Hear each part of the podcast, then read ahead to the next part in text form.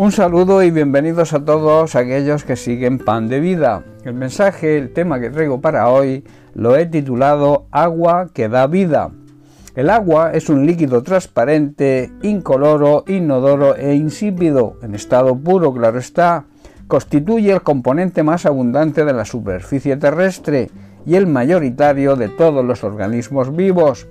Con mucha razón el agua se le llama don de Dios en las regiones donde hay escasez de ella su falta es algo grave, así como también cuando está contaminada.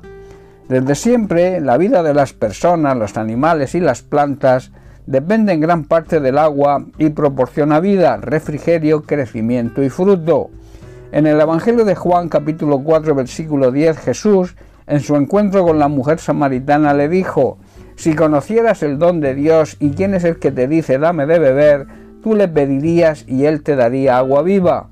Dios tiene un gran regalo para nosotros y debemos saber con quién realmente estamos hablando cuando oramos. Ese regalo es su palabra que cambia las vidas de las personas y que proporciona la verdadera vida, la vida eterna.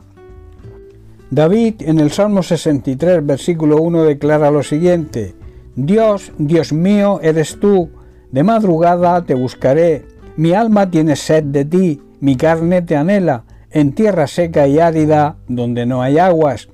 Se usa también en sentido figurado para representar las bendiciones que Dios derrama y que el creyente anhela. Dios, revelado en el Antiguo Testamento y manifestado en Cristo, es fuente del agua espiritual que se derrama en abundancia sobre su pueblo y hoy sobre su iglesia. En el capítulo 7 de Juan, versículos 37 al 38, dice lo siguiente, refiriéndose a Jesús, dice, en el último y gran día de la fiesta, Jesús se puso en pie y alzó la voz diciendo, si alguno tiene sed, venga a mí y beba. El que cree en mí, como dice la Escritura, de su interior correrán ríos de agua viva.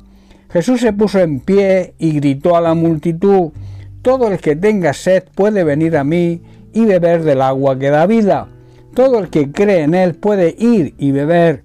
Las Sagradas Escrituras declaran que del corazón de Dios brotan ríos de agua que dan la verdadera vida. Con la expresión agua viva, Jesús se refería al Espíritu Santo, el cual se le daría a todo el que creyera en él. El Espíritu Santo se derramó, la promesa de su venida se cumple cuando Cristo fue glorificado, cuando después de su muerte y gloriosa resurrección regresó a su lugar de, a su lugar de procedencia y se sentó a la derecha de Dios el Padre. En el capítulo 19 del Evangelio de Juan, verso 34, vemos algo que sucedió en la cruz. Dice, pero uno de los soldados le abrió el costado con una lanza y al instante salió sangre y agua. Esa sangre simboliza el perdón de nuestros pecados y nuestra sanidad tanto espiritual como física, y el agua es el símbolo de la nueva vida que recibimos cuando nos arrepentimos y reconocemos a Jesucristo como Señor y Salvador personal. También esa sangre y esa agua significan que la iglesia nace del costado, del corazón de Cristo. En todo parto, en todo nacimiento sale sangre y agua. El simbolismo del agua incluye la palabra de Dios en el Antiguo Testamento y a Cristo en el Nuevo Testamento.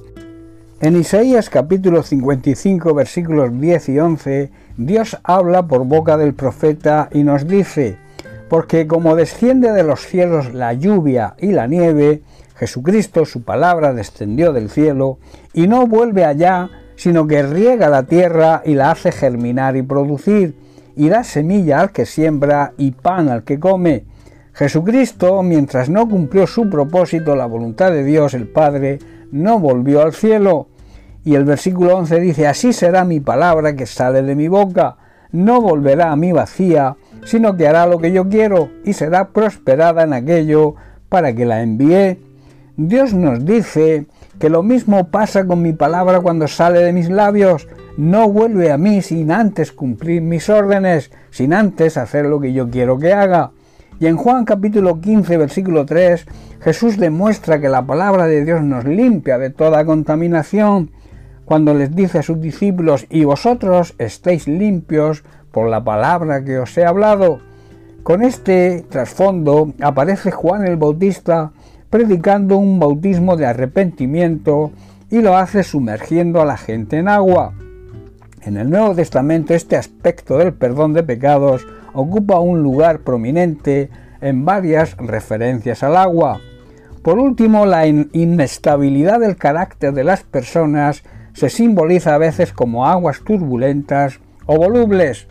En el libro de Génesis, capítulo 49, versículos 3 y 4, en las últimas palabras a sus hijos, Jacob se dirige a Rubén y le dice, Rubén, tú eres mi hijo mayor, mi fuerza, el hijo de mi juventud vigorosa, tú eres el primero en rango y el primero en potencia. Versículo 4, pero eres tan impetuoso como una inundación. El agua, la palabra de Dios, proporciona vida, refrigerio, crecimiento y fruto. Bebamos pues del agua pura y sin contaminar su palabra que nos ofrece Jesús y que regenera, nos limpia de toda inmundicia y nos da vida, la verdadera vida, la vida eterna. Bien, pues hasta aquí el mensaje de hoy. Que Dios te bendiga. Un abrazo.